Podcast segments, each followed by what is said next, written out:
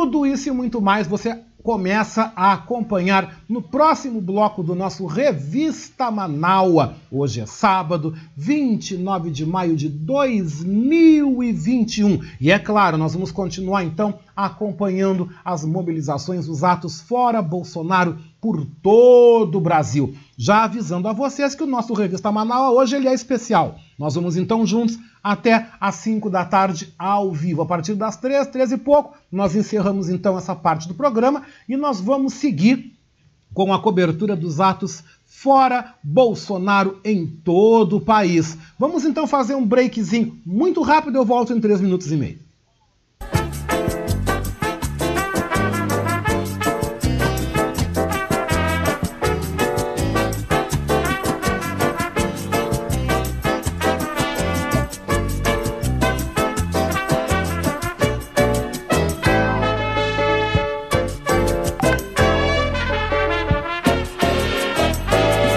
Você está ouvindo Revista Manaua com Oscar Henrique Cardoso.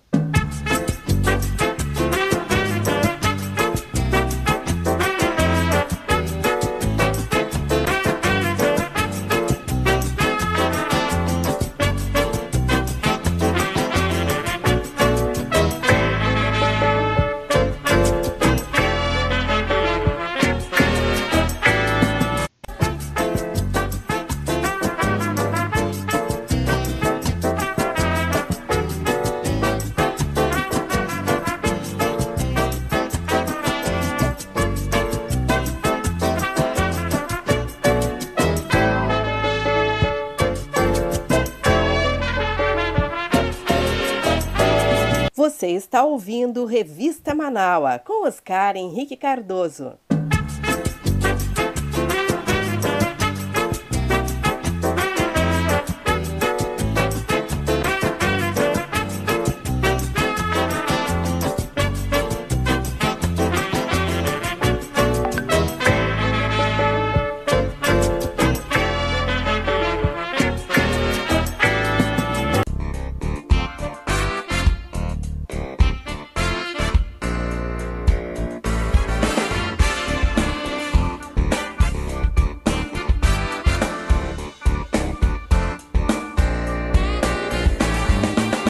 Convidar você, você que está me ouvindo, você internauta que nos acompanha, a ser um amigo da Rádio Web Manaua.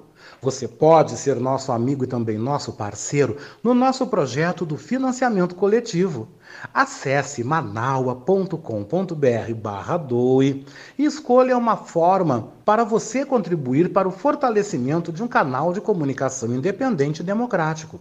Lá você vai encontrar diversas formas de contribuição como boleto, cartão de crédito e até mesmo depósito em lotéricas ou agências da Caixa Econômica Federal. Sua contribuição é fundamental para aprimorarmos ainda mais a nossa estrutura. Se você desejar saber mais sobre financiamento coletivo, você pode entrar em contato com a nossa colega Marilene Pullman através do telefone 51 99393 1747. Esta é a Rádio Web Manaua.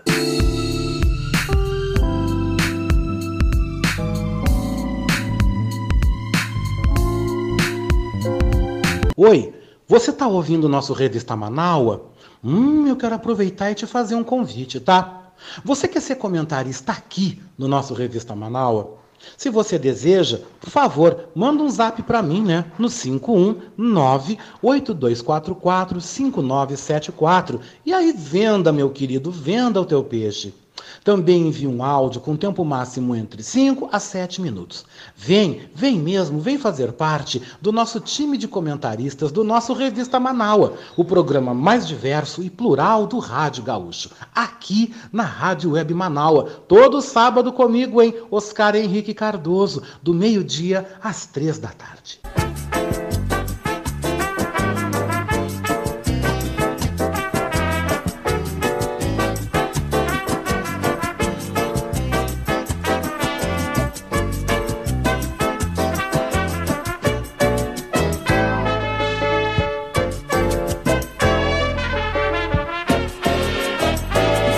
Você está ouvindo Revista Manaua com Oscar Henrique Cardoso.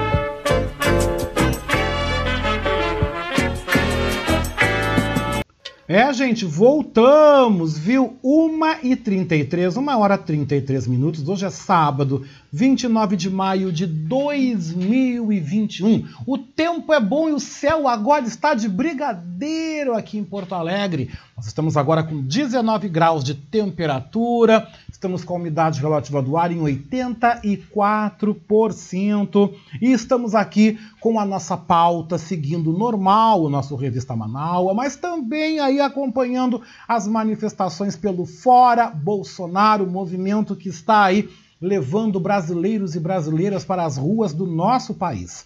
Informando que daqui a pouco nós então estaremos já nos conectando aqui com Porto Alegre, porque a nossa colega Daniela Castro estará no centro da capital, na Praça Montevidéu, onde acontece o ato hoje aqui em Porto Alegre, a partir das três da tarde.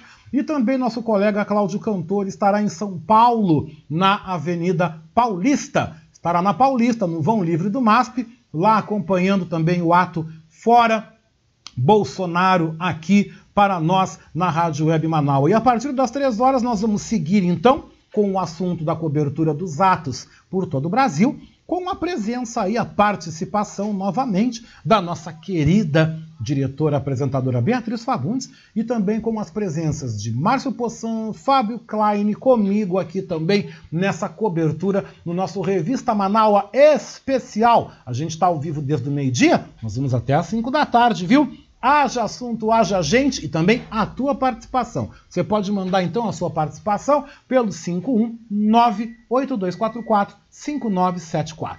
Mas seguindo aí o nosso programa, gente, hoje, 29 de maio, né? Vamos lembrar que hoje é o dia do estatístico. Vamos lembrar também que a santa do dia é Santa Úrsula. Nas efemérides, é claro, né? Hoje, em 1917, nascia o ex-presidente dos Estados Unidos, John Kennedy. Em 1919, é confirmada a teoria da relatividade de Albert Einstein, após serem observadas variações na posição das estrelas durante o eclipse solar total. Em 1953, os alpinistas Norgay e Edmund são os primeiros homens a alcançar o topo do Monte Everest, o ponto mais alto do globo terrestre. Em 1985, 39 pessoas morrem durante uma briga entre torcedores italianos e ingleses na final da Copa dos Campeões da Europa. Em 1999, morria hoje o atleta brasileiro João do Pulo, recordista mundial de salto triplo. Em 2008, os ministros do Supremo Tribunal Federal decidiam hoje pela liberação do uso de células tronco embrionárias em pesquisas científicas e também aqui acrescentando nas informações das nossas efemérides, né? O nosso querido colega Ricardo Weber Coelho, nosso internauta ouvinte, também comentarista aqui do programa, manda lembrando que hoje, né, é o aniversário de Uruguaiana. Meu beijo para aquela uruguaiana que eu adoro, aquele povo de lá. Né? A Uruguaiana foi emancipada politicamente hoje, dia 29 de maio. E hoje também, né, é aí o aniversário de Maria Odete Brito de Miranda. Sabe de quem que eu tô falando? Da Gretchen. Ah, meu filho, a Gretchen que tá casada, né, lá no Pará né? Eu já nem sei. O povo diz que ela já casou 18 vezes. Eu acho que é meio mentira, meio conversa fiada. Eu acho que ela não casou tudo isso, não, né? Segundo ela, foram seis casamentos aí oficiais. Mas eu tô querendo ver agora se a gente presta aí uma, uma homenagem a ela, né? Homenagem à nossa aniversariante Maria Odete, né? Maria Odete Miranda, né? A Gretchen, né? Vamos então ouvir aniversariante do dia? Essa música vocês sabem e muito devem ter dançado nas pistas de dança aí, né? Vamos lá!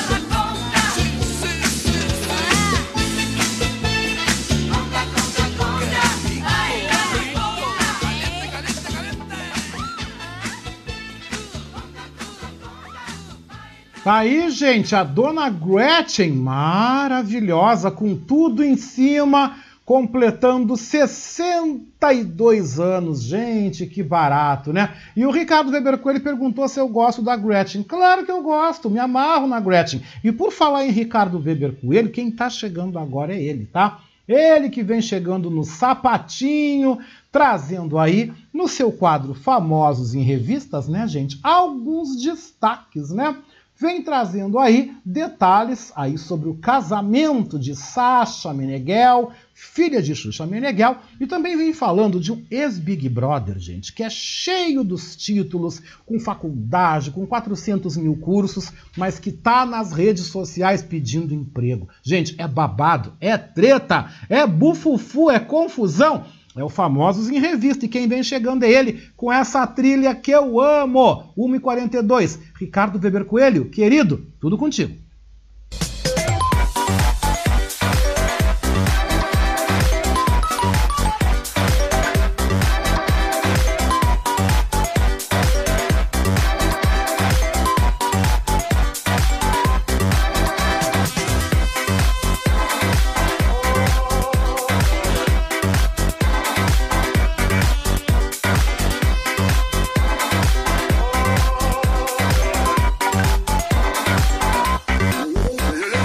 Oscar, tudo bem? Como está?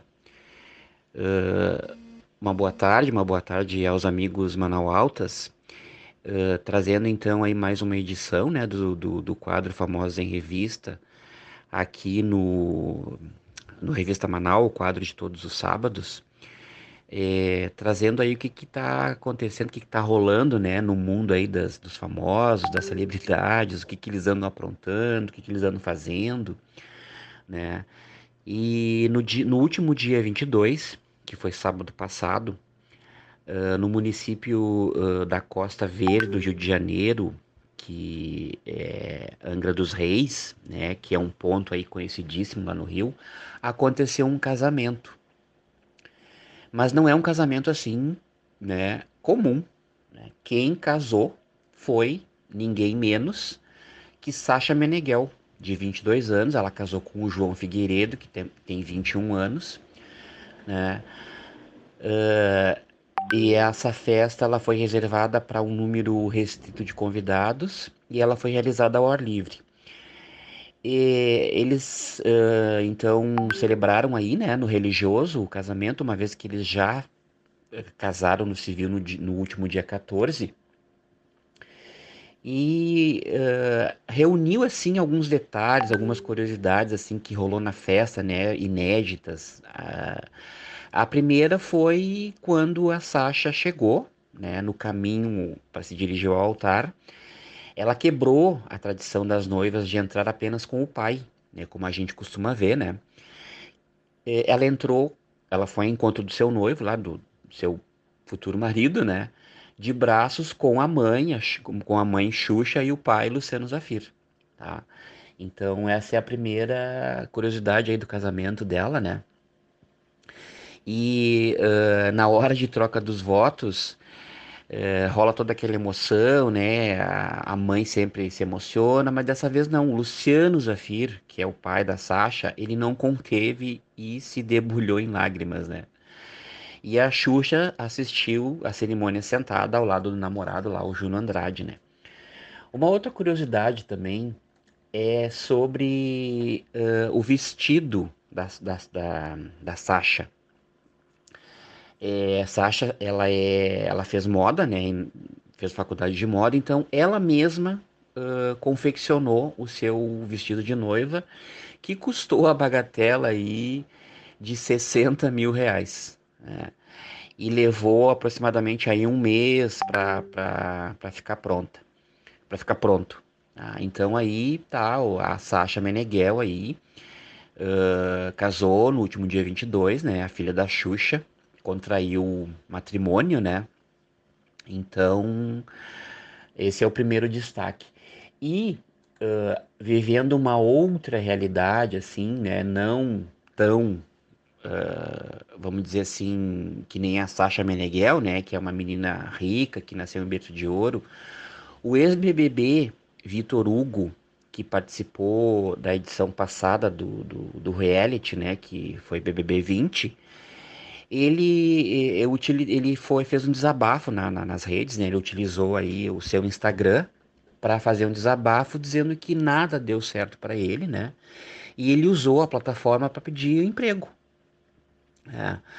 Uh, ele disse que não colheu bons frutos uh, pela, da, da, sua passagem pelo BBB 20, né? E assim que ele saiu do programa, ele, ele é maranhense, né? Ele, ele tentou viver de música, mas a carreira dele como cantor não emplacou. Então agora ele decidiu apelar, usando aí as plataformas, né? Pedindo um trabalho. Né? Então ele diz assim, ó, querem me ajudar? Procuro um emprego. Até hoje não deu, nada deu certo para mim. Essa era a legenda do post. O curioso e o que chama atenção é que o Vitor Hugo, ele é psicólogo, ele é formado em letras, ele é técnico em química e é mestre em saúde pública. Né? E ele também fez lá o, o seu desabafo dizendo que não está nada fácil se sustentar na pandemia, que ele enviou o currículo dele aí para várias plataformas de emprego, mas não rolou nada. Então ele decidiu, resolveu aproveitar essa visibilidade que o programa deu para ele, né? para pedir o um emprego. Então aí não tá não tá fácil para ninguém, né? Mas o que chama atenção é que o rapaz tem um currículo assim, entre aspas, invejável, né? Tem toda essa formação aí e não tá conseguindo um emprego e não tá conseguindo uma colocação no mercado de trabalho. Tá? Então, esses aí são os destaques aí da, da, dessa última semana, né? o casamento aí da, da, da, da filha da Xuxa, a Sasha Meneghel, e o ex-BBB aí apelando aí, usando as redes sociais para ver se consegue voltar aí ao mercado de trabalho, para ver se consegue uma colocação. Tá? Então, por hora era isso. Um bom fim de semana a todos, um grande abraço e até a próxima. Com certeza, meu querido, um grande abraço, um grande abraço, muito obrigado. Querido Ricardo Weber Coelho, a verdade é a seguinte, meu amigo, não tá mole, não tá fácil pra ninguém. Pra ninguém. O cara cheio dos títulos, com diploma. E falando também sobre o casamento da Xuxa, a Sasha casou com o cantor gospel, né? João Figueiredo, né? O nome do garoto, né? Que casou. Eram amigos desde novinhos, viajaram para Angola em missão aí espiritual, porque a menina é evangélica, ela participa, né, atuante na comunidade dela, e ela falou algo que eu achei tão bonitinho, eu li também sobre esse casamento, ela dizendo que casou com seu melhor amigo, né? Casou com o melhor amigo, eu achei tão lindo, tão fofo. Que coisa boa a gente poder casar com aquela pessoa que a gente pode dizer que é a melhor amiga, porque com certeza vai dar certo e muito certo, que os pombinhos sejam aí muito felizes, né? E a Adriana Peter pergunta quem é, quem é o o BBB que tá aí na unha, né, que tá mal. Olha, o BBB que tá unha que tá na mal aí é o Vitor Hugo, né, que participou do BBB 20. Eu não conheço porque eu não assisti. Agora o 21 eu vi, tá? Mas o 20 eu não vi. Eu não sei quem é o Vitor Hugo, tá? Não sei mesmo quem é. 1h50, 1 hora e 50 minutos, depois dos famosos, né? Nós temos então mais uma edição do quadro Viva la France, né? Professor Maurício Gomes agora apresenta outro grande nome da canção francesa. Nós falamos de Mireille Mathieu e ela vai interpretar então seu grande sucesso Paris en colère, né? Viva la France aqui no nosso Revista Manaus. 1h50.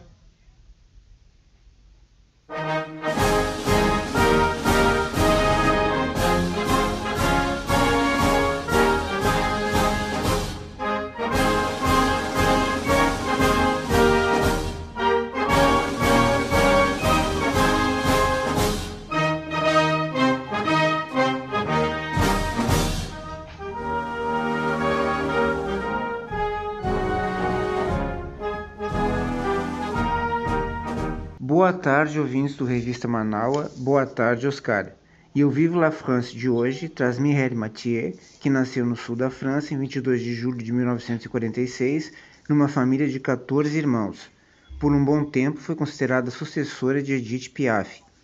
No início da carreira, estudava canto e trabalhava numa fábrica de envelopes. Seu primeiro disco vendeu mais de um milhão de cópias. Mireille teve como mentores o maestro Paul Mouriat e o compositor André Pascal que lhe ensinavam técnica vocal e a correta respiração.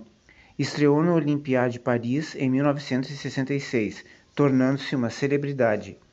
Ao longo de sua carreira, gravou com nomes como Charles Aznavour, Barry Manilow e Julio Iglesias. Hoje ouviremos um sucesso de Mireille Mathieu, Paris em colère.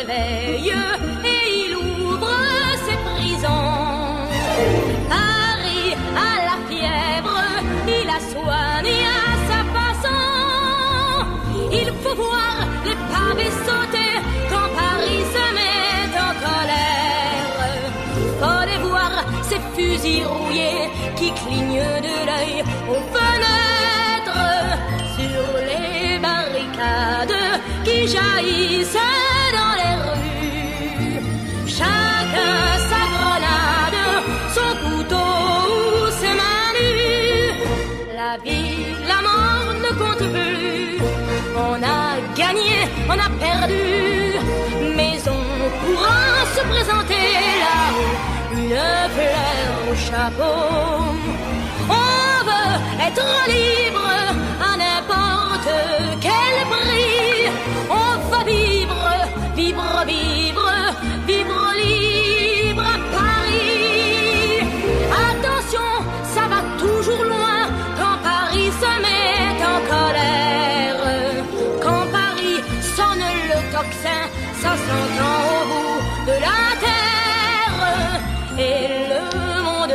먹을래?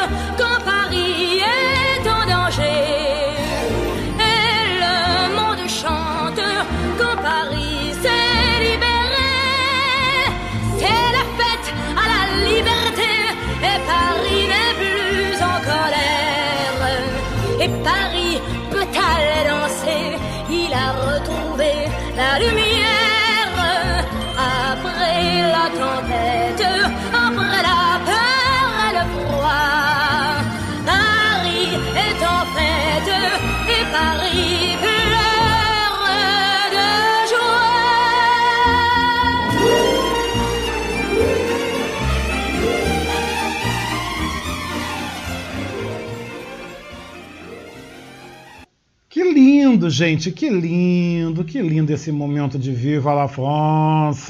Professor Maurício Gomes volta com o quadro no próximo sábado. E hoje a gente tem estreia agora, gente, porque o samba, o samba, passa a fazer parte do nosso Revista Manaus a partir de hoje. que você confere a estreia do quadro Batucando por Aí, com o radialista, blogueiro, pesquisador e também escritor, meu querido amigo Edinho Silva, que passa a integrar agora esse Dream Team do nosso Revista Manal. O samba pede passagem e desfila a partir de agora.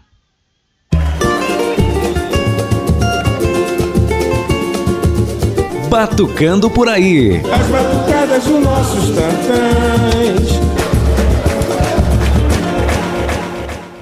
Boa tarde, Oscar Henrique, estimados e estimadas ouvintes do programa Revista Manaus. Com um pouco de frio na barriga, coração saltitante e muito feliz, muito feliz por estar neste programa de estreia, da minha estreia, do quadro, apresentando o quadro Batucando por Aí, é, deste, integrando este seleto time que compõe a revista Manal. Há alguns dias eu recebi o convite do Oscar Henrique e não poderia, não poderia declinar tão honroso, tão honroso aceno para me juntar a este seleto grupo, como falei, pra, e poder compartilhar, trocar saberes, trocar energias e, e juntar, agregar esses conteúdos por onde transito. É, então, falando um pouquinho sobre o Batucando por aí, vai ser um espaço, né, um espaço, diria até, um espaço bastante festejado por mim, né, para poder conversar um pouquinho e, e apresentar alguns olhares, algumas óticas sobre algo que, que eu trago comigo uh, por algum tempo já, uh, por conta de, do meu blog cultural Armazém de Seu Brasil. Para quem não me conhece, sou Edinho Silva, eu tenho há 10 anos um blog cultural com este nome, armazém de seu Brasil.blogspot.com. Apresento também um programa com este mesmo nome numa outra emissora e passei da condição de ouvinte da revista, da revista Manaua a um dos comentaristas desta, deste almanac de informação que é a revista. Então, a partir de hoje, 29 de maio, estarei por aqui no quadro Batucando por aí, sempre trazendo um samba para a gente poder conversar um pouquinho e depois celebrar este que é um produto, né? Um, o patrimônio cultural, patrimônio, patrimônio histórico, né? Imaterial que é o samba, né? Então estarei por aqui todos os sábados, né? Para a gente poder compartilhar saberes, energias e uma porção de outras coisas aqui, né?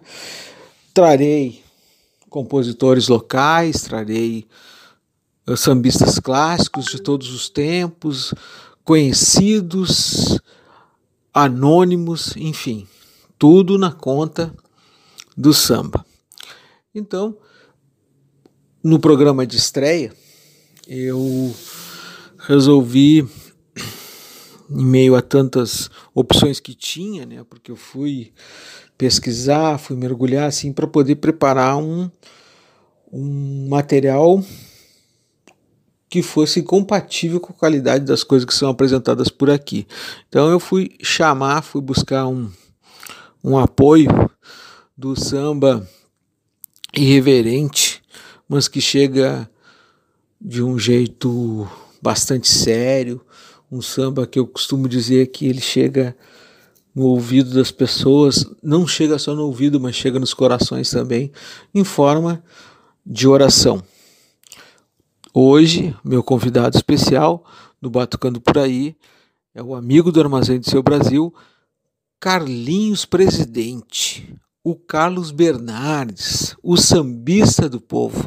Este é o nome do CD que traz o samba Obrigado, Senhor.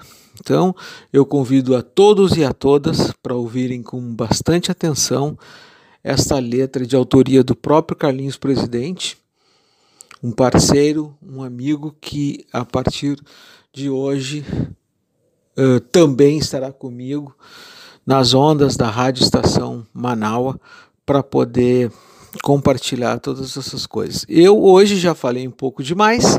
Eu adoro uma resenha, adoro um papo. Aqueles que tiverem a curiosidade, por favor, sigam o Armazém do Seu Brasil nas redes.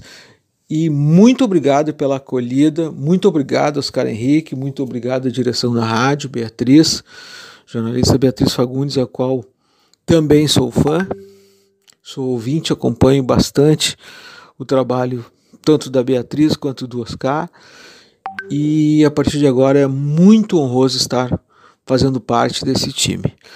Já falei muito, boa semana a todos, vacina para todo mundo, fiquem bem e Carlinhos, chega mais próximo e solta a tua voz cantando Obrigado, Senhor. Fui!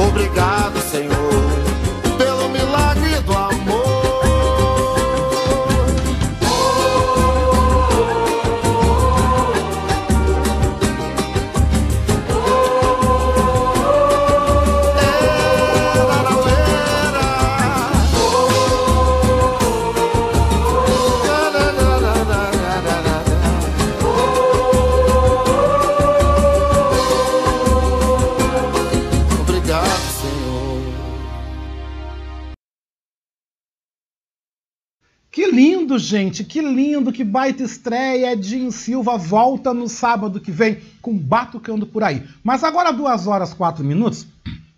Perdão, temos outra estreia agora, outra estreia chegando, que é aí o quadro ALB Rio Grande do Sul nas ondas do rádio. Quero agradecer ao presidente da Academia de Letras do Brasil, seção Rio Grande do Sul, Milton Pantaleão Júnior, e também a todos os acadêmicos imortais, escritores, poetas que a partir de agora passam neste projeto piloto para a LB Rio Grande do Sul aqui no nosso programa Revista Manaus, gente. Hoje, na abertura do quadro ALB nas ondas do rádio, ALB Rio Grande do Sul, nas ondas do rádio, teremos o prazer de ouvir o presidente da entidade, que também vai declamar uma poesia, nosso querido Milton Pantaleão Júnior, e depois, na sequência, teremos então a presença das acadêmicas imortais e poetisas Adélia Einsfeld e Ney da Rocha. E você confere essa estreia aqui e agora.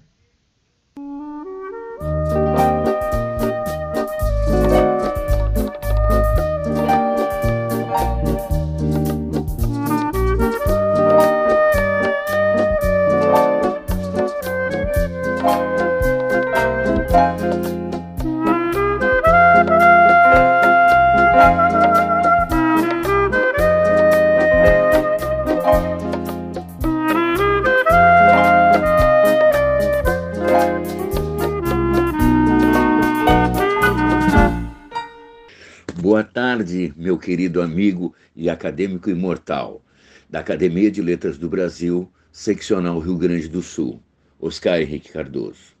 É com imensa felicidade que inauguramos esse espaço em teu programa, que valoriza sobremaneira a literatura dos escritores independentes. Ao longo dos teus programas, teremos um desfile de acadêmicos imortais, que através das poesias lançarão um perfume no ar. Esse perfume vai ajudar a transformar a vida para melhor. Sou Milton José Pantaleão Júnior, presidente da LBRS, cadeira 21, patrono Milton José Pantaleão, meu pai. Apresentarei quatro poemas curtos. Primeiro, Democracia. Democracia é o governo do povo, mas o povo nunca viu.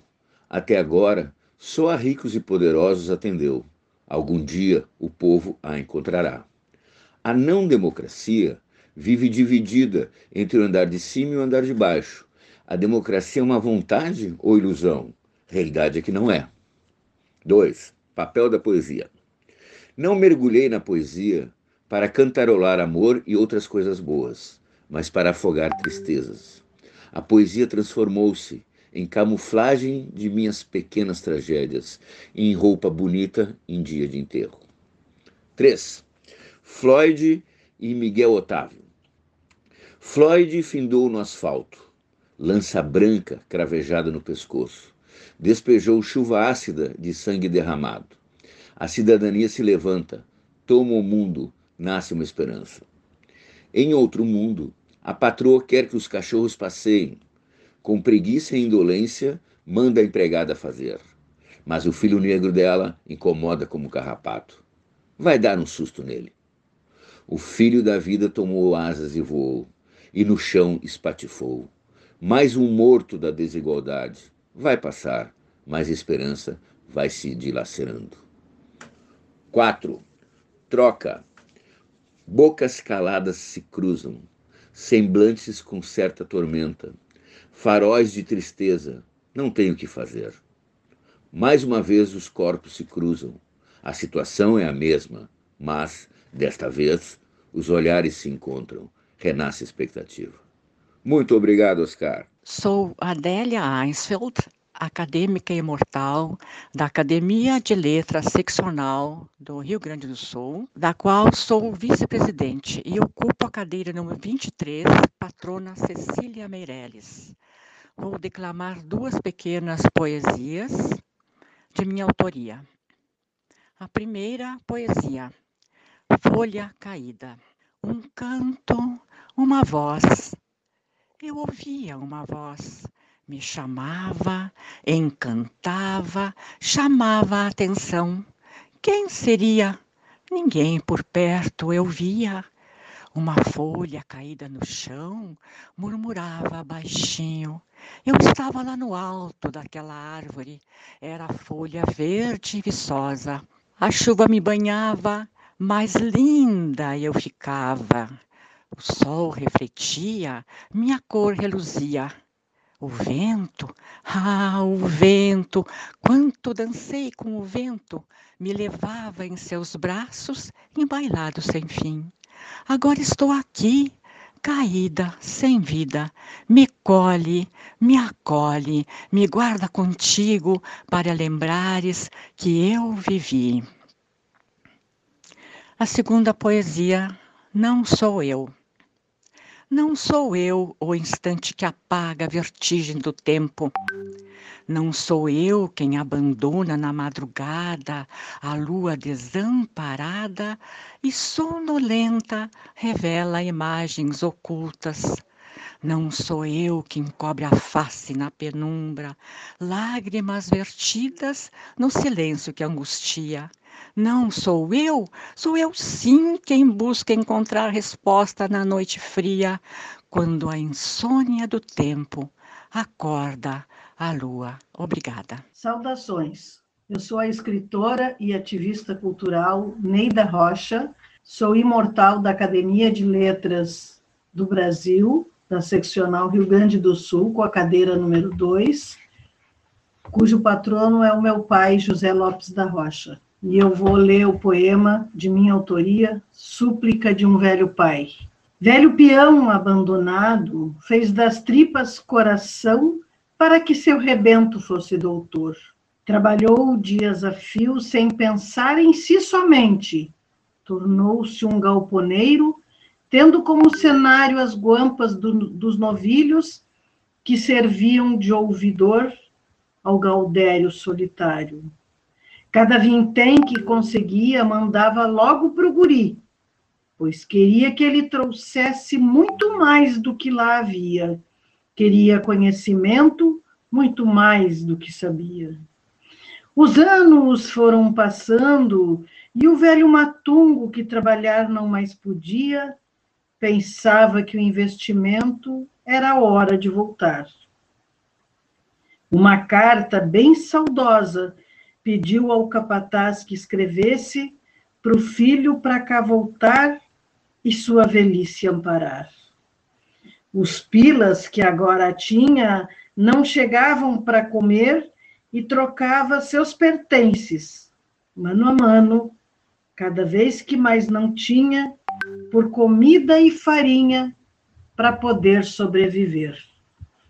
Filho ingrato que não vinha ver o pai no fim da vida que já não mais podia custear a mordomia do pampiano migrador. E no sopro do minuano, o velho ancião sonhava com a volta do filho pródigo, que voltasse ao rincão e trouxesse seu sustento, pois carecia descansar. O tempo foi passando, rasgando impiedosamente, dia após dia, as folhas do calendário. E o guerreiro solitário foi chamado para o galpão celestial. Conta a lenda que até hoje ouve-se a lamúria sangrenta do respeitoso macanudo que na tapera abandonada seu filho quer ver chegar. E hoje o filho do gaúcho vive infeliz a rezar, pedindo a todos os santos para seu pai o perdoar. Em noite de lua cheia, um lamento rasga o ar. Pedindo em gemidos embaixo do maricá, volta para casa, meu filho, vem comigo matear. Eu sou a escritora Neida Rocha.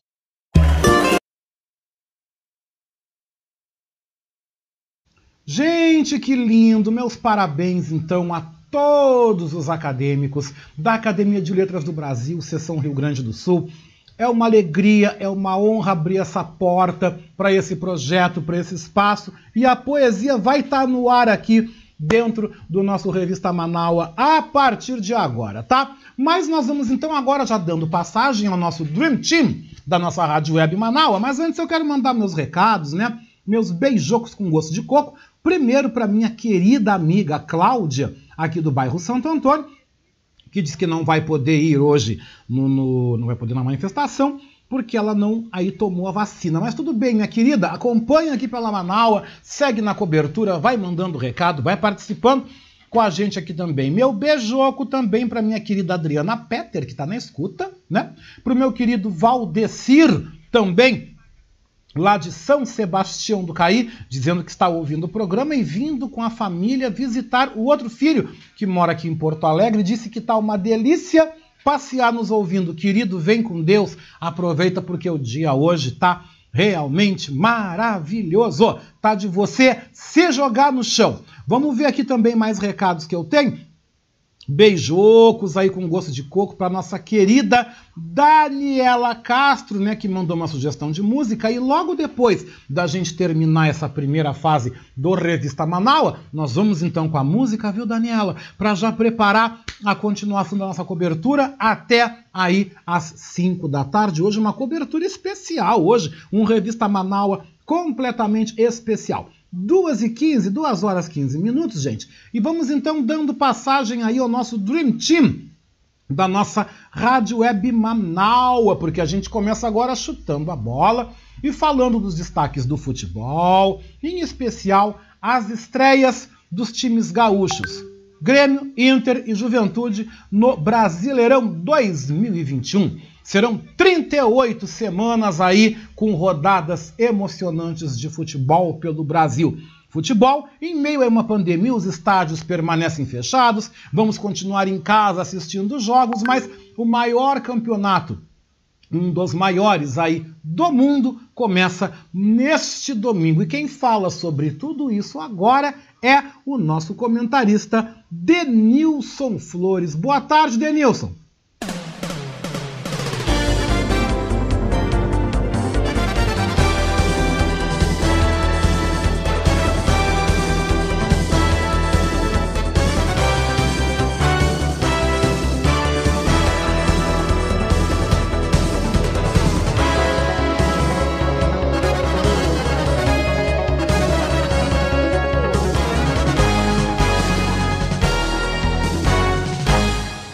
Tarde, Oscar. Como vai o amigo em mais um sábado? Que bom, bom saber, também vou bem. Um abraço para ti para os nossos amigos ouvintes, né, do Revista Manaus. Então, chegou aquela nossa hora, né, de falar um pouquinho sobre futebol. Vamos passar a semana da dupla Grenal a limpo, né? Começando pelo sábado passado, dia 22 de maio, onde às 15 horas Grêmio e Inter Feminino jogaram pelo Campeonato Brasileiro Feminino A1. As gurias coloradas receberam uh, o Minas Brasília aqui no Sesc Campestre, né, aqui na, na Protásio Alves, e a partida ficou no empate de 0 a 0. Já as gurias gremistas enfrentaram o Flamengo no CT Hélio Dourado, em Eldorado do Sul, e o jogo também acabou empatado, né, mas em 1 a 1 o gol das cariocas foi da Flávia e o gol tricolor da Maiara cobrando pênalti no último minuto da partida. Agora, no domingo, dia 23 de maio, às 16 horas, tivemos o clássico Grenal 432 na Arena, pelo segundo jogo da final do Campeonato Gaúcho. Não foi uma grande partida tecnicamente falando, né?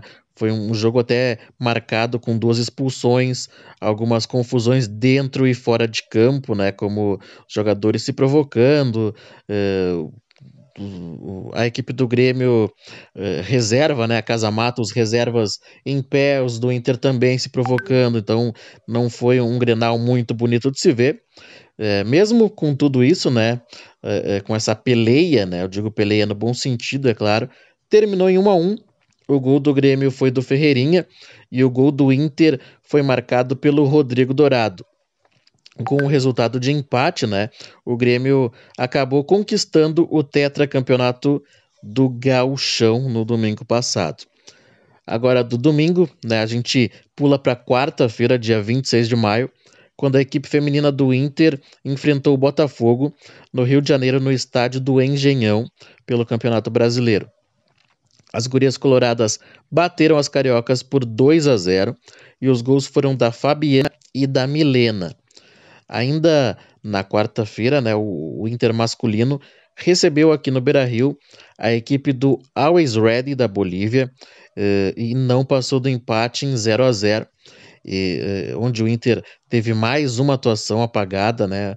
O time do Miguel Angel, Ramírez teve mais uma vez grande posse de bola, teve mais de 20 oportunidades de marcar, mas não conseguiu fazer o gol.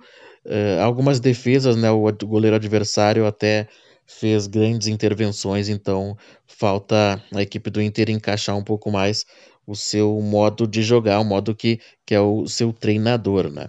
Mas com o resultado, o Colorado garantiu a primeira colocação do seu grupo na Libertadores, que agora dá uma pausa, né? E volta, se eu não me engano, na metade de julho.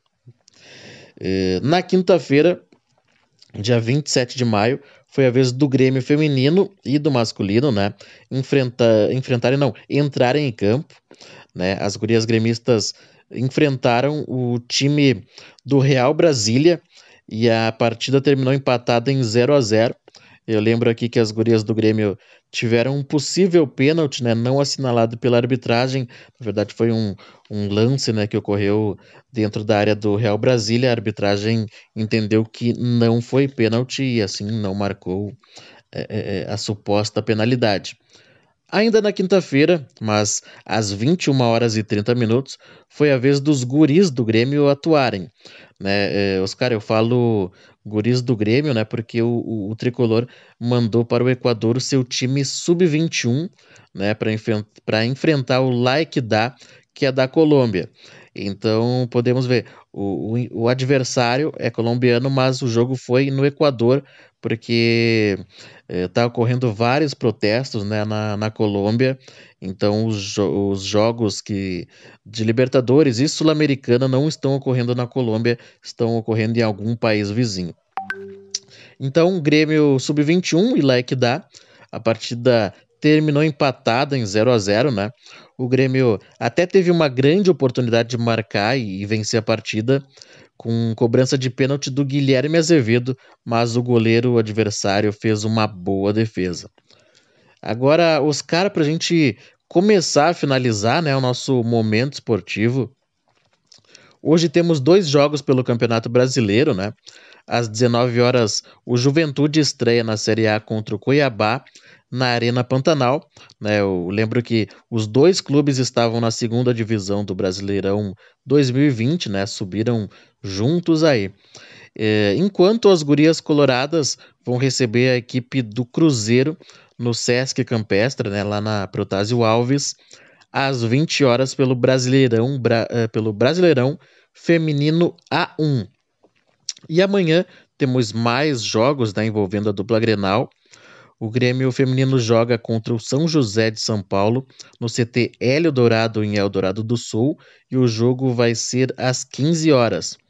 Uma hora depois, né, portanto, às 16 horas, é a vez do tricolor do Thiago Nunes fazer a sua estreia no Brasileirão 2021 e a partida é contra o Ceará na Arena Castelão lá em Fortaleza.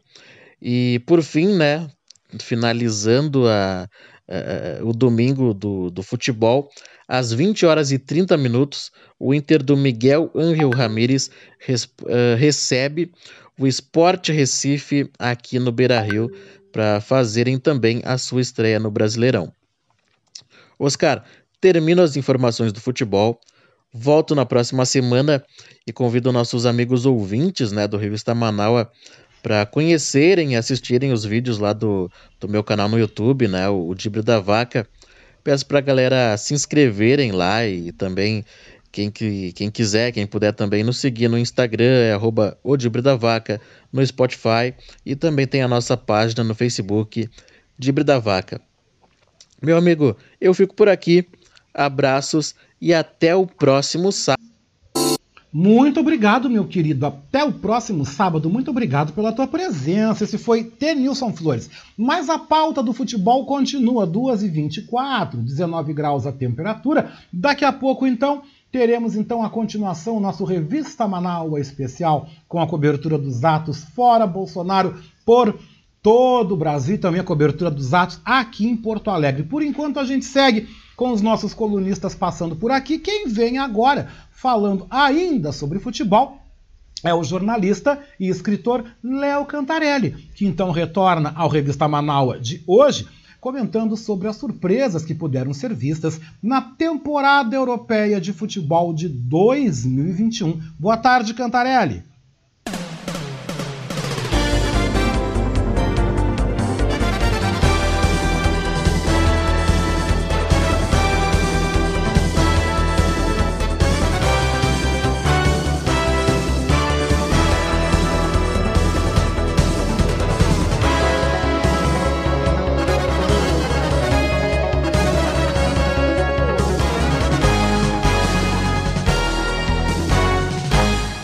Olá, amigos da revista Manaus, tudo bem? Espero que sim, sigam se cuidando da pandemia. Bom, este sábado no qual acontece o programa, terminará a temporada europeia 2020-2021. E diferente do que ocorria na última década, houve muitas surpresas na conquista dos títulos nacionais, quebrando a hegemonia de alguns clubes dominantes.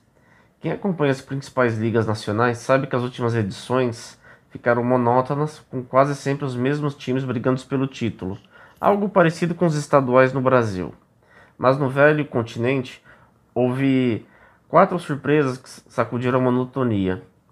Em Portugal, o Sporting Lisboa foi campeão após 19 anos sem erguer o caneco. Nesse período, Porto e Benfica se revezaram no topo, enquanto o Sporting estava relegado a uma terceira força e mais para baixo do que para cima. Os leoninos já estavam começando a perder o domínio e ser considerado um time que vivia do passado mas nessa temporada o Alviverde voltou a brilhar, perdendo apenas uma das 34 partidas realizadas. Derrota esta que veio após o título já estar consolidado. Seguindo na Península Ibérica, a Espanha segue tendo o rótulo de ser um país em que apenas Real Madrid e Barcelona brigam pelo título. Quem se mete nessa peleia é o Atlético de Madrid. Em 2013-14, na temporada 2013-14, os colchoneiros foram campeões, desbancando a dupla que se revezava no topo há nove temporadas. Após essa conquista, Real Madrid e Barcelona seguiram se revezando no topo até que finalmente o Atlético de Madrid voltou a sentir o gosto do título e mostrou que os espanhóis não vivem apenas de dois clubes, podendo ter uma terceira força. Na França, desde que o Paris Saint-Germain se tornou um clube poderoso e dominante, vem conquistando a Ligue 1 de forma tranquila. Antes do início dessa temporada, o PSG faturou 7 das últimas oito edições. O Mônaco em 2016 2017 quebrou a hegemonia. Desta vez foi o Lille, em que poucos apostavam, a ser campeão e não deixar a briga do título tão monótona. O Lille, que havia ganho a última vez na temporada 2010-2011. Já na Itália, a Juventus vinha nadando de braçada há nove temporadas. O clube de Turim buscava o décimo título consecutivo e parecia que não seria ameaçado. Mas nessa temporada, com os clubes de Milão mais estruturados, houve uma disputa mais acirrada e a Inter acabou sendo campeã, acabando com a hegemonia da velha senhora, esta que acabou na quarta colocação. Entretanto, na Alemanha, o Bayern de Munique segue sendo dominante. O clube bávaro conquistou a taça pela nona vez de forma consecutiva. Quem busca competir com o Bayern é o RB Leipzig, que tem o apoio da Red Bull e a cada temporada segue evoluindo e sonhando com a taça. É a única equipe que vejo como possibilidade de frear o poderoso Bayern de Munique. O único campeonato que segue tendo uma disputa equilibrada é o campeonato inglês. Na terra da rainha, Manchester City, Liverpool e Chelsea foram os campeões das últimas edições, com o intruso do Leicester City. E sempre há esperança de Manchester United e Arsenal voltarem a vencer o título. Por isso segue sendo o campeonato mais emocionante de acompanhar da Europa. Não podemos esquecer que essa temporada foi atípica, pois foi jogada sem a presença de público devido à pandemia. Seria interessante ver o quão isso influenciou para que essas zebras campeãs aparecessem. Temporada essa que termina nesse sábado, às 4 horas de Brasília, onde o Manchester City enfrenta o Chelsea pela decisão da Liga dos Campeões da Europa. O Manchester City tentará faturar pela primeira vez a Champions League, enquanto o Chelsea tenta o bicampeonato. Promessa de jogão. É isso, espero vocês na próxima semana. Até mais. Grande abraço, meu querido. Grande abraço, meu querido Léo Cantarelli. Duas e meia e nós saímos do futebol vamos falar agora da economia. Porque falando sobre educação financeira, a nossa economista e professora Patrícia Nazi Sandes nos traz uma reflexão para que você pense sobre a questão da sua conta bancária. Preste bem atenção, porque você sabia que o banco deve lhe oferecer um tipo de modalidade de conta sem taxas? Você sabia disso? Se você não sabia, a Patrícia vai te falar a partir de agora. Boa tarde, Patrícia!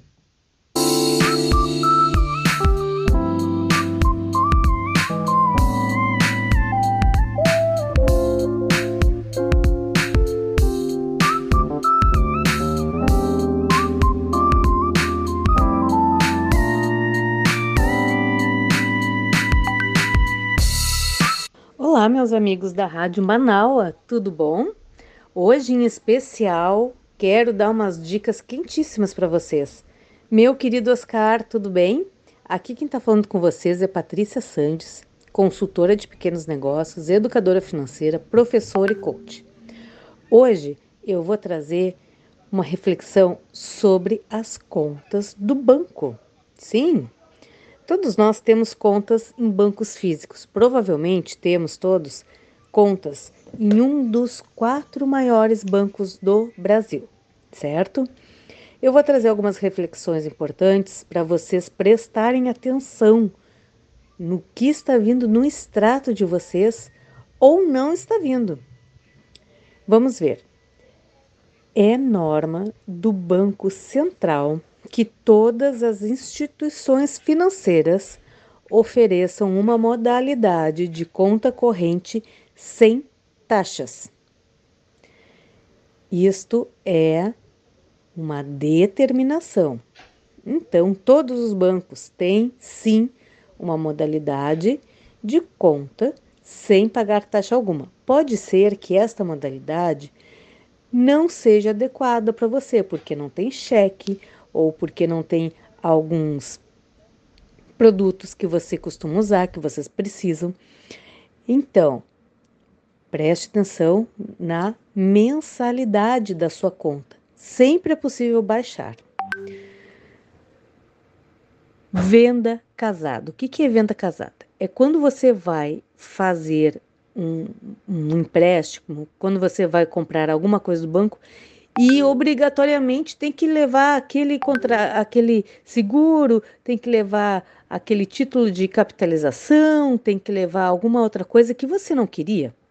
Isso se chama venda casada. Se você não fizer essa, não adquirir esses dois produtos juntos, provavelmente não vai conseguir tirar o empréstimo que você precisa. Cuidado, isso daí pode ser é, denunciado é, para o Banco Central, ok? Cheque especial. Em algum momento o banco lhe ofereceu cheque especial? Pode ser que a sua conta seja é, uma conta que atenda esse, esse produto do banco, que eles tenham em algum momento lhe oferecido cheque especial, e o cheque especial agora está cobrando uma mensalidade, uma anuidade então, tá saindo dinheiro da sua conta e você não está vendo de onde é. Por que, que é aqueles 20 reais? Por que, que é aqueles 4,50? Por que, que é aqueles 6,80? Vai atrás para saber. Vai lá, não usa cheque, não usa muito menos cheque especial, vai lá e encerra esse cheque especial, cancela. Limite de conta. Limite de conta é também um perigo vai olhar para verificar o limite de contas que deram na sua conta corrente, na sua conta poupança, no seu cartão de crédito. Veja lá o seu limite, porque daqui a pouco você está pensando que é um limite, não é. Você gasta 20 reais a mais, já entra no vermelho com juros altíssimos. Outra questão: empréstimos. Você tirou algum empréstimo que você passa o resto da vida pagando? Você sabia que você pode fazer portabilidade desse empréstimo? Com, como que funciona isso? Funciona assim: você tem um empréstimo com um banco, com uma financeira, enfim, ou mesmo no cartão de crédito. E você pode buscar outras instituições financeiras que cobram juros menores e vai passar a sua dívida para outro lugar com juros menores. Como que acontece? É, você faz um pagamento integral da sua dívida e essa, essa dívida passa para outra instituição. Então você fica devendo com menos juros em outra instituição, tá certo? São algumas dicas para você prestar atenção na sua conta corrente, na sua conta do banco e também na próxima semana vou falar sobre bancos digitais. Fica esperto, não deixa passar o extrato, vai ver o que que é cada coisa que o banco está te cobrando, porque daqui a pouco até a mensalidade da conta que tu acha que é isso mesmo não precisa ser tão alta. Tá bom? Uma ótima semana para vocês. Me sigam lá no Instagram, Patrícia Sandes, underline planeja. E eu aguardo você semana que vem. Um abração. Duas e trinta um grande abraço, Patrícia, até semana que vem.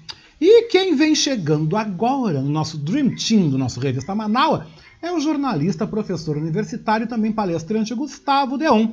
E ele nos conta, gente, a história dos espelhos, onde nos faz pensar como nos vemos e também como vemos o outro. Boa tarde, professor Gustavo.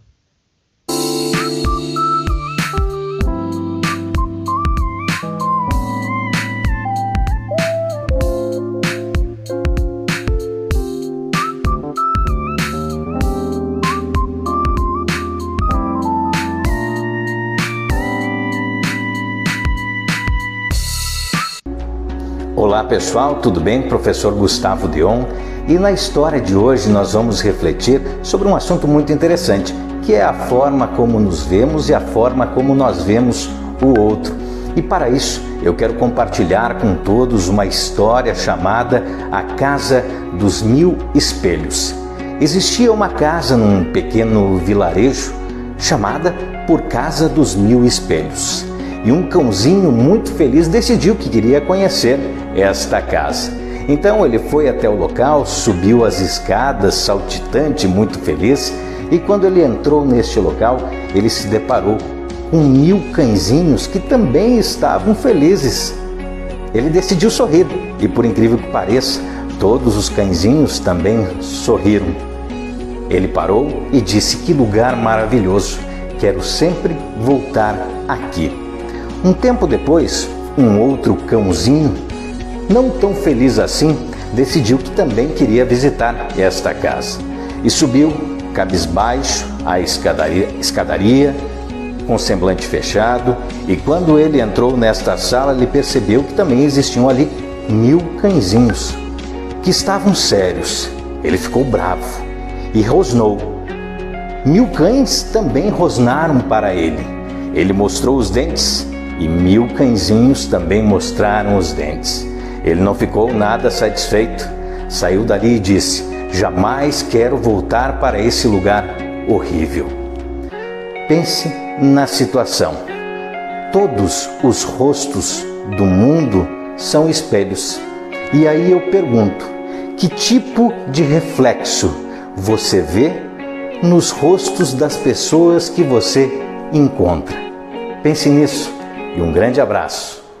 Um grande abraço também, professor Gustavo Deon, aqui no nosso Revista Manaus, 2h38. E ela vem chegando agora, né? A nossa psicóloga Biana Lauda volta ao Revista Manaus hoje falando sobre a Lua. Você já parou para admirar a Lua? Você viu como a Lua teve linda essa semana? Vamos ouvir a Biana?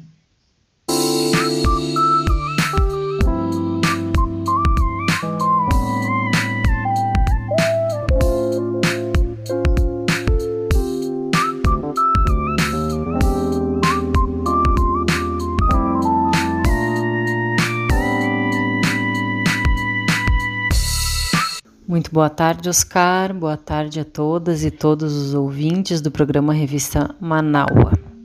Semana passada eu falei um pouco sobre o Sol, sobre a importância dele nas nossas vidas e dessa interconexão desse astro tão importante com a nossa vida psíquica, com o ânimo, com a nossa força de vida, com essa nutrição que vem do, do calor do Sol. Hoje eu quero falar um pouco então sobre a Lua. Essa semana a gente teve uma semana de lua cheia em que a lua estava lá brilhando maravilhosa, como sempre, o que muitas vezes passa um pouco desapercebido diante do nosso olhar um pouco cansado com a rotina e também porque ela está lá sempre, né? Então a gente às vezes não dá muita bola. Então hoje eu queria relembrar da importância desse simples gesto de olhar a lua. Primeiro, porque de alguma maneira é uma forma de fazer uma pausa no nosso dia e poder nos colocar de uma maneira contemplativa, num gesto de simplesmente admirar, olhar, se deixar tocar por algo. Esse é um gesto que tem se perdido, cada vez uh, mais raro no nosso cotidiano, que está tão mecanizado, que parece que sempre a gente tem algo nos puxando para ter pressa, para produzir, para não perder tempo. Então, se a gente está entre uma atividade e outra, a gente está olhando o celular, está respondendo alguma mensagem, está otimizando o tempo, está olhando as redes sociais. E esse tempo de simplesmente estar em um estado de contemplação, ele se perde. E esse é um gesto muito importante, porque ele nos reconecta com um espaço, um tempo de elaboração do que a gente vive e de conexão que está com o que está fora de nós, com o que está para além de mim, dessa vida que pulsa e se manifesta para além da minha realidade pessoal. Então, olhar a lua é uma forma de, de nos reconectar com essa atitude de contemplação. Outro gesto importante que vem nessa ação é o de me voltar para o alto, para cima, para o céu, de me dar conta da imensidão que existe para além da minha existência particular, do meu núcleo de relações, do meu país ou até mesmo do planeta. É retomar a consciência de que todos nós viemos né, do céu de alguma maneira, de que a gente é pó de estrelas e de que apesar de cada um ser muito importante e ter o seu valor, também a gente é muito pequenininho diante da imensidão da vida. Esse também é um gesto, uma atitude que tem se perdido nessa forma da gente viver, em que a gente tem a prepotência de pensar que a gente pode controlar todas as variáveis da natureza, que através da racionalidade, da ciência, a gente pode controlar a vida de alguma forma. Uh, Desse jeito a gente se torna onipotente, a gente se comporta como se a gente fosse infinito, como se as nossas ações, nossa forma de viver não tivessem consequências, impactos. Olhar para a lua, então, para a imensidão do céu e relembrar que a gente não tem a resposta para a maioria uh, das coisas que nos inquietam, nos recoloca no nosso lugar, nos reposiciona diante da vida e redimensiona a nossa importância. Outro aspecto importante que vem através desse gesto de olhar a lua é a possibilidade de conexão com a nossa natureza cíclica. A lua nos ensina sobre isso com suas fases, né? A lua nova, crescente, cheia, minguante. Com a sua influência gravitacional sobre a Terra, ela regula alguns ciclos importantes, como o movimento das águas, das marés, e nos reconecta com esse aspecto dos movimentos da vida, né, que se expande, se recolhe constantemente nessa pulsação. A respiração, os batimentos cardíacos e tudo mais no nosso corpo funciona nesse fluxo de contração e relaxamento, nesse ciclo de crescer e de minguar. Assim também funciona a nossa psique, nosso mundo interior, nossas emoções. Tem dias que a gente desperta assim mais introspectivo, com as emoções mais introvertidas, né? E tem dias que a gente está mais expansivo, mais extrovertido, mais para fora. Isso faz parte do fluxo natural da nossa vida interior e da vida de todas as coisas que nos cercam. Então, olhar para a lua é também abrir espaço para nutrir essa consciência sobre esse movimento cíclico que nos faz retomar esse aspecto mais essencial e primário da vida que pulsa em nós. Então, é isso que eu tinha para conversar hoje aqui com vocês. Eu agradeço esse espaço, que a gente possa então contemplar, olhar a lua. Uh, uma boa semana, um bom final de semana a todas e todos e um grande abraço. Olha, gente, eu posso dizer 2h44, gente, que eu adorei Papo da Biana. Eu, esta semana, eu fui ver a lua. Fui tentar ver o eclipse do sol, acabou não dando muito certo, mas a lua cheia eu fui ver. Fiz pedido, rezei, agradeci. Vou dizer uma coisa, graças a Deus fui atendido. Outra hora eu conto para vocês os detalhes, tá? 2h45, 2h45 da tarde. Vamos ver quem está nos chamando. Vamos então agora para a região central de Porto Alegre neste momento. Né? Vamos para a região central, onde a nossa colega Daniela Castro, neste momento, já está na Praça Montevidéu. Nosso Revista Manaua vai hoje, gente, até às 5 da tarde. Tá tudo alterado, tudo mexido, mas vamos então direto com a Daniela Castro. Daniela Castro, boa tarde. Boa tarde, Oscar. Já estou aqui na praça, em frente à Prefeitura Municipal de Porto Alegre. O movimento já é grande, muito grande, uma energia muito boa aqui, uma energia de luta. E eu estou aqui com o estudante, o Pierre. Pierre, ele vai trocar uma palavrinha com vocês aí, tá? À vontade, Daniela, à vontade. Oi, oi, prazer, aqui é o Pierre. Eu sou do coletivo, eu sou do coletivo Afronte, também faço parte do pessoal Aqui a gente está construindo uma luta contra o processo genocida, o qual o presidente Bolsonaro tem colocado a nossa população. Com auxílio emergencial, que só foi conquistado fruto da luta das oposições, de 600 e 1.800 reais, inclusive, e hoje a gente vive um processo que é negacionista. O presidente Bolsonaro deixou de comprar diversas vacinas. Nós estamos aqui lutando por vacina, pão e educação. É isso aí, Oscar. Tem muitas, muitos jovens aqui, muitos movimentos, e é esse o barulho.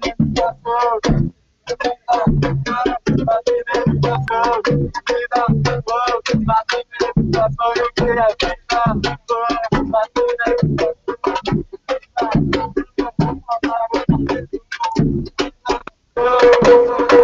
you.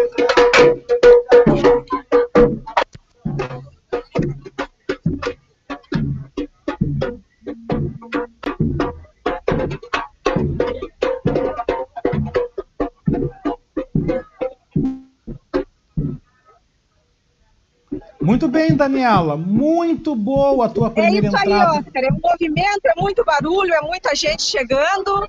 Segue daí que eu vou. Me, Com me- me certeza, um Daniela. mais Você, você volta Mas na aqui, tá um sequência, é isso? Você volta na sequência com a Tá. gente, viu, Daniela? Isso aí, um abraço. Um abraço, um abraço.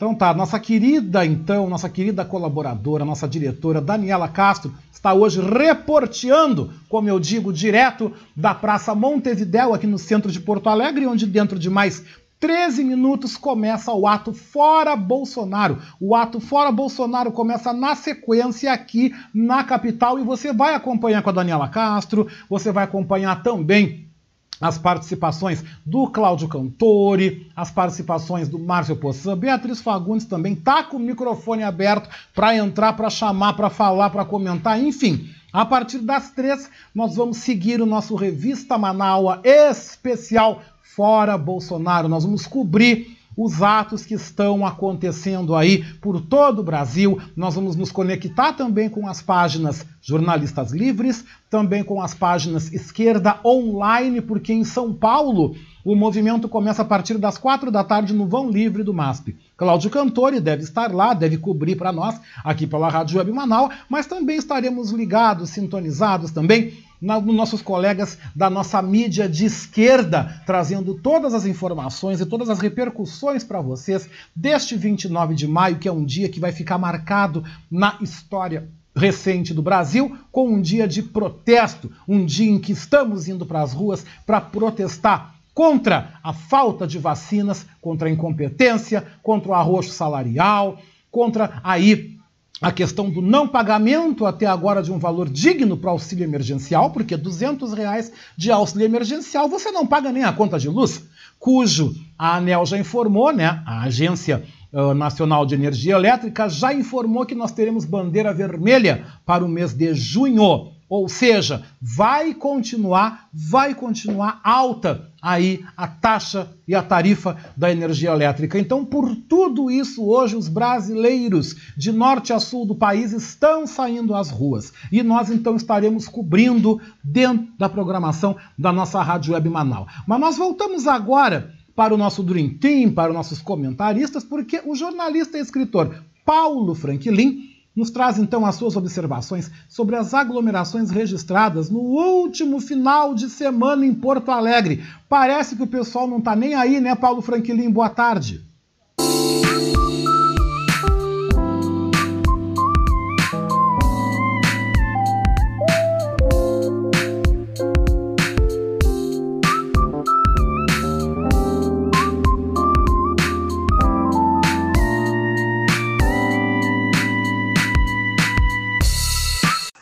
Boa tarde, amigos da Rádio Manaua. Comentando para a revista Manaus do meu amigo Oscar Henrique Cardoso. Tivemos notícias novamente de aglomerações na cidade de Porto Alegre. 800 pessoas estavam no final de semana na rua Padre Chagas, reunidas né, para fazerem festa, sem nenhum cuidado, sem nenhuma proteção apenas pela vontade de se divertir. Além disso, outros locais da cidade também tiveram denúncias de aglomerações na Cidade Baixa, no centro de Porto Alegre e outros locais que são comuns dentro da reunião de pessoas para se divertirem. E na sequência tivemos também durante a semana um local na zona norte de Porto Alegre onde 400 pessoas ficaram também reunidas com música, dança, sem máscara, sem distanciamento social, no espaço onde caberiam 150 pessoas. E esta é a rotina. Todos os finais de semana reaparecem as denúncias de festas clandestinas bares e restaurantes que não respeitam as normas são chamados nos órgãos de fiscalização, uh, retiram as pessoas, orientam, alguns bares são fechados, aí na, na sequência reabrem, fazem novas aglomerações. Está faltando consciência para as pessoas. As pessoas não têm nenhum tipo de cuidado imaginando que se reunirem todos em espaços fechados, sem nenhuma ventilação, sem máscaras e sem distanciamento social, nada vai acontecer. Muito arriscado. E com essa nova confusão dos três As no Estado, ficou bem mais difícil de compreender o que os governantes querem. Cada um diz uma coisa e isso confunde mais. Mas vamos aguardar passar esta fase né, e que as pessoas tenham consciência de que aglomerações em locais fechados sem necessidade nenhuma não é uma prioridade. Vamos aguardar.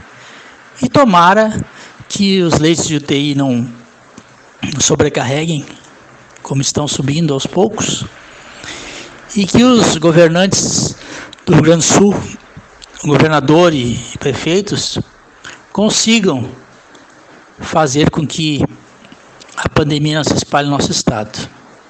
Precisamos de consciência para que a Covid não se espalhe mais no nosso estado. Boa tarde, Paulo Franklin comentando para a revista Manaua do meu amigo Oscar Henrique Cardoso. Boa tarde. Muito obrigado, querido. Boa tarde para você também. Muita saúde, muita luz no caminho. 2h53. E o professor Maurício Gomes, né? Volta aqui ao nosso Revista Manaus, trazendo uma entrevista bem interessante com a professora e terapeuta Silvânia Silveira para nos falar sobre aromaterapia. Veja que legal.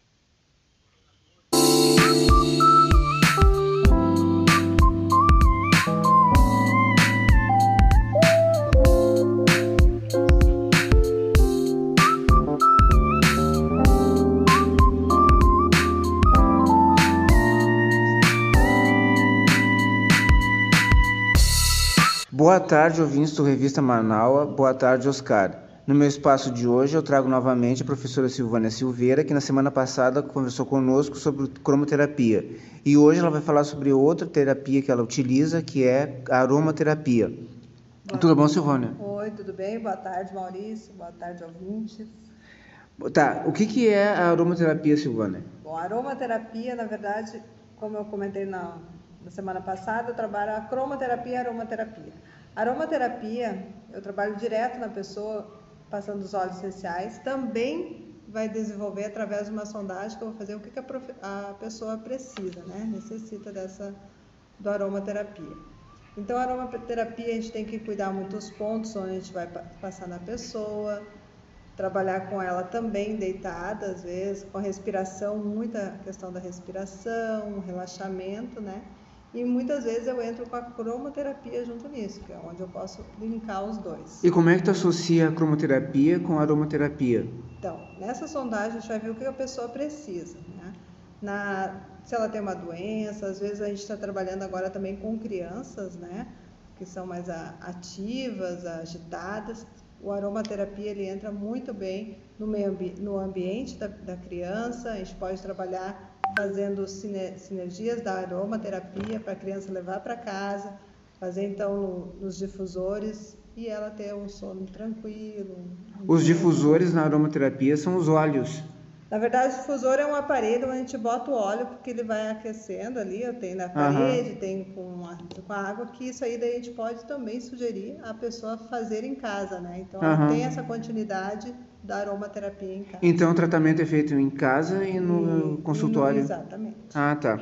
Tá, e assim, que tipo de público que procura? Hoje a gente pode dizer que na aromaterapia é todo, todas, desde criança até o idoso, né? Tá. Porque a gente trabalha diversas questões da saúde. E quais são os resultados? Olha, a aromaterapia ela é mais não é que é mais positiva, ela aparece mais rápido, né? O, a, na saúde, assim, a melhora. Né? Uhum. Mas isso também vai depender de como a pessoa vai agir. Depois que ela inicia na aromaterapia, ela tem que ter umas mudanças, como respiração, alimentação e água, então é um conjunto. Uhum. E aí vai depender desse conjunto a melhora mais rápida ou não da pessoa. Tá ok, obrigado então. Obrigada. Tá, então eu agradeço pela entrevista. Foi um bom final de semana para todos vocês. Até a próxima e um grande abraço. Para você também, um grande abraço, né? Um grande abraço, professor Maurício Gomes, que volta no próximo sábado. Agora, né, o nosso colega aqui, apresentador, produtor cultural, Fábio Klein, né, que apresenta o nosso programa Submundo aqui na nossa rádio web Manaua, ele veio no seu comentário desta sexta-feira aí falando sobre a iniciativa do presidente Jair Bolsonaro em recorrer ao Supremo Tribunal Federal para proibir medidas restritivas em estados por conta da pandemia. Algo horrível e louco, completamente tresloucado deste presidente genocida. Mas quem vai trazer mais detalhes disso é ele, Fábio Klein. Boa tarde.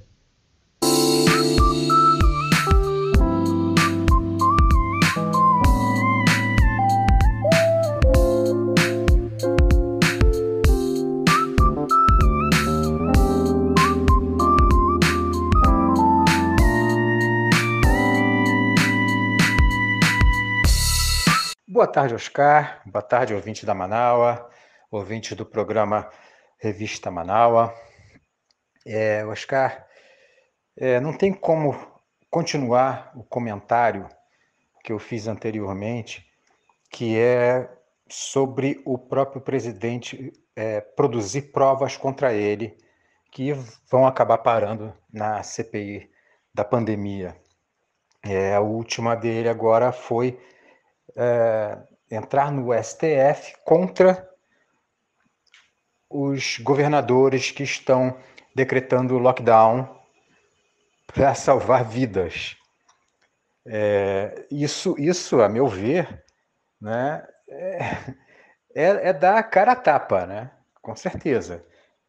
É, eu, eu acho que ele é muito mal assessorado, ou se tem alguma assessoria que, que vê esse tipo de coisa, ele não, não dá atenção, ele, né, como ele mesmo diz, né? Eu sou o presidente, eu, eu que mando, eu que decido, eu que tudo, né? É o todo-poderoso. Se há alguém que o aconselha, tipo, presidente, não faz isso não, porque isso aí vai depor contra o senhor, né? Na, ainda mais agora, né? Com a CPI que está investigando as atitudes do governo. Enfim, a gente não fica sem, sem a menor dúvida de que esse camarada realmente é um genocida, né? É, com toda certeza. E é por isso que amanhã o povo está na rua, né? Pedindo impeachment desse camarada, né? É, é, é, é o que nos resta, é o que nos resta. Não existe outra coisa a fazer, é, é ir para a rua, não tem jeito. É, infelizmente, aqui em Miguel Pereira, nós não vamos para as ruas porque é, uma boa parte das pessoas preferiram não ir né, por conta da, da, da pandemia e mesmo a gente tentando argumentar que, que, que iríamos com todo, toda, todos os, os, protocolos sendo seguidos, enfim, com distanciamento, máscaras e tal, cada um levando o seu, seu, seu álcool em gel, mas não, não, houve, não houve uma adesão muito grande na, na mobilização, então nós preferimos não ir para não ficar meia dúzia de gatos pingados. Nós vamos voltando agora, nós demos então uma pequena interrupção, porque vamos ao contato da nossa colega Daniela Castro, agora três horas e um minuto aqui no nosso Revista Manaua. Daniela Castro Oi, volta da Praça Montevidéu. Daniela, boa tarde. Vereador, nosso vereador aqui de Porto Alegre, vai falar um pouquinho contigo. Vereador Leonel Hadi. Olá. Vereador Leonel Hadi, 3 horas, 1 minuto. Prazer ter o senhor ao vivo aqui na nossa rádio web Manaua. Eu gostaria, vereador, de primeiramente agradecer pela organização e por todo o trabalho que o senhor faz na Câmara Municipal. Por favor, o microfone agora é seu.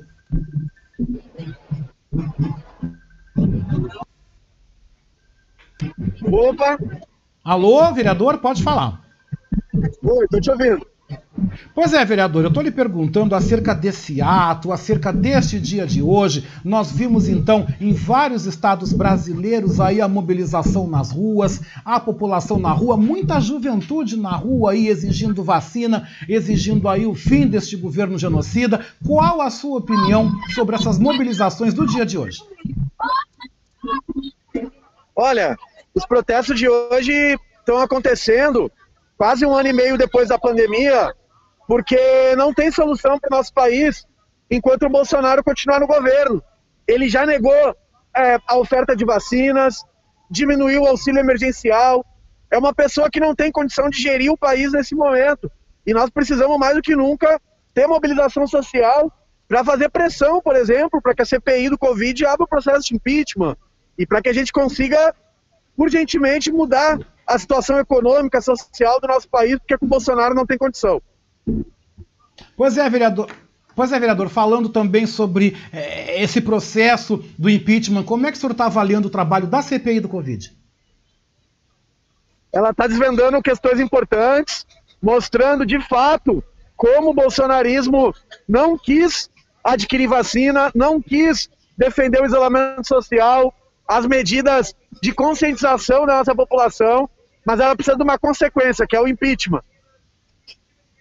Vereador, como é que o senhor tem atuado frente a também outras questões que nós estamos vendo hoje em Porto Alegre? Primeira delas, o desmonte da Companhia Carris. Segunda, também a questão do pontão ali na beira do Guaíba, onde vai sair um hotel ali da rede da, da, do Hilton, né? Vai sair um baita do empreendimento e aí a possibilidade de privatizarem aí a nossa visão da orla do Guaíba. Como é que o senhor está trabalhando frente a esses dois temas que são aí tão importantes para Porto Alegre? Olha, a gente está fazendo uma defesa da democratização do transporte público em Porto Alegre, né? Lutando contra a privatização. Isso é uma questão estratégica para a cidade e também pensando a Orla do Guaíba a partir de uma lógica de desenvolvimento socioambiental, né? Para preservar aquele espaço e não tornar ela um ambiente restrito a quem tem dinheiro, 7 milhões de reais para comprar um apartamento, que é o que eles estão tentando fazer. Oscar, deixa eu te falar, eu preciso seguir aqui nas ações da manifestação. Por favor. Quero te agradecer a oportunidade aí de conversar contigo. Estamos à disposição aí para o que precisar e vamos fortalecer o nosso protesto no dia de hoje, tá ok? Com certeza. Muito obrigado, vereador Leonel Hadi, do PT de Porto Alegre. Muito obrigado pela presença, vereador.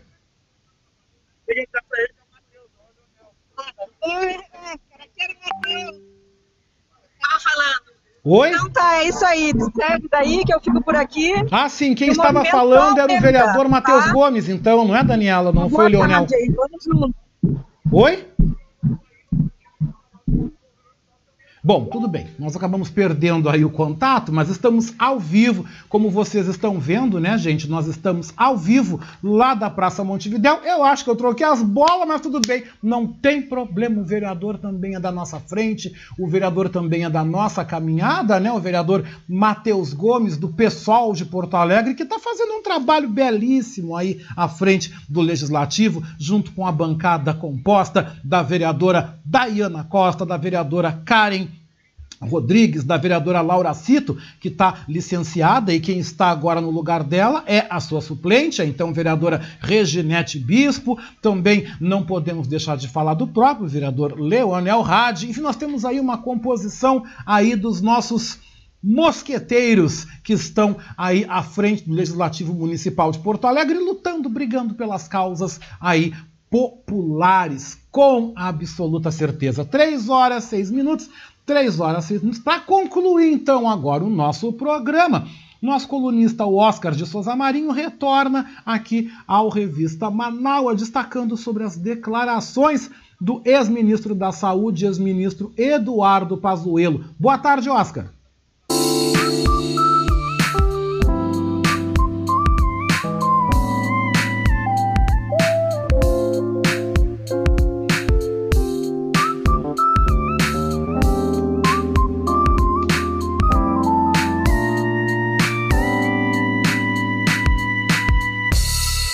Olá, boa tarde. Boa tarde, meu querido mestre da comunicação. Boa tarde, meus queridos companheiros ouvintes do Revista Manaua, nesse sábado frio. Mas cá estamos para comentarmos as notícias da semana e de pronto já vamos direto ao assunto. O episódio Pazuello nos coloca diante de uma nova realidade do Brasil, que até então vinha sendo, de certa forma, tanto quanto escondido, nós não tínhamos a exata noção da esculhambação que está acontecendo no país neste momento, porque uh, as instituições se perderam, infelizmente, devemos dizer isso para o bem da democracia, para o bem de que nós consigamos ainda salvar alguma coisa que reste, porque o país está tomado pela incompetência, pela uh, desrespeito, uh, não se temos, não temos mais uh, aonde termina um poder e começa o outro. Virou uma balbúrdia, virou uma esculhambação. Bolsonaro mete o nariz em tudo e todos não sei a que valor, a que preço, uh, de certa forma, ou temem ou não querem contrariá-lo, ou estão tentando fazer com que chegamos até o final desse desgoverno da melhor maneira possível, sem um banho de sangue, sem uma, uma revolução uh, social, sem uma guerra civil, porque o caos está estabelecido. Uh, o ministro lá do meio ambiente contrabandeia madeira e os Estados Unidos denunciam e ele continua ministro e não acontece nada. O general Pazuello vai para o palanque, pega o microfone, discursa e dá uma banana para os comandantes do exército que ficam lá entre olhares e uh, será que bota pijama, será que não bota pijama, será que vamos adverti-lo, mas então vamos aceitar que ele não estava numa manifestação política, ele estava numa passeata de moto, mas e assim o Brasil vai indo e o Bolsonaro vem e, e diz que é com ele mesmo, que o meu exército e fica por isso e cada dia que passa o número de mortes vai aumentando, a terceira onda está chegando por aí.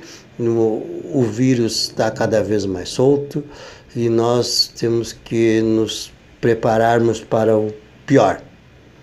Vamos nos cuidar, vamos redobrar os nossos cuidados, vamos daqui para frente começarmos a, a enfrentar com muita seriedade uh, esses dias frios de, dos, dos, primeiros que estão chegando do inverno, para que nós possamos uh, nos salvarmos, porque uh, não tem vacina para todo mundo. A primeira dose foi distribuída em larga escala para fazer um, um placar alto para ele poder desfilar nas redes sociais para os seus, seus cúmplices, mas a segunda dose muito pouca gente foi recebeu e ainda vai custar muito ainda para que tenhamos uh, a imunização uh, segura para que possamos uh, seguir em frente a nossa vida. Muito obrigado a todos por mais essa oportunidade. Um grande abraço a todos os nossos ouvintes e aquele tradicional beijasco com gosto de churrasco. Muito obrigado, meu querido. E com a participação do Oscar de Souza Marim, a gente então encerra esta primeira parte aí do nosso Revista Manaua deste sábado, dia 29 de maio de 2021, que contou com o apoio jornalístico da agência Rádio Web, né? Quero agradecer também aos comentaristas desta edição, Ricardo Weber Coelho, Edinho Silva, Milton Pantaleão Júnior, Adélia Einsfeld, Neida Rocha, Denilson Flores, Léo Cantarelli, Patrícia Nazi Sandes, Gustavo Deon, Biana Lauda, Paulo Franklin, Maurício Gomes, Fábio Klein e Oscar de Souza Marim. O Revista Manaus, esta primeira parte, teve na produção e apresentação este que vos fala, Oscar Henrique Cardoso, apoio técnico de Jefferson Sampaio, apoio institucional de Daniela Castro e também Sheila Fagundes. Na direção geral da Rádio Web Manaus, Beatriz Fagundes. A seguir a gente segue aqui com o Revista Manaus especial Fora Bolsonaro é a continuação dessa nossa tarde. Nós vamos então ao vivo até às 5 horas com Daniela Castro na Praça Montevidéu, aqui em Porto Alegre, cobrindo o ato. Também vamos então aqui trazer também destaques de outros atos que acontecem pelo Brasil e a participação dos nossos colegas aqui da Rádio Web Manaus, a participação de Beatriz Fagundes, Márcio Poçan, Fábio Klein, Cláudio Cantori, também de São Paulo, trazendo aqui este dia de mobilização, esse dia 29 de maio, que é um dia todo especial. Nós então vamos concluindo essa primeira parte do Revista Manaua e nós voltamos na sequência, viu? É um instante só, 3 horas e 12 minutos. Um breve intervalinho para passagem e já voltamos, tá?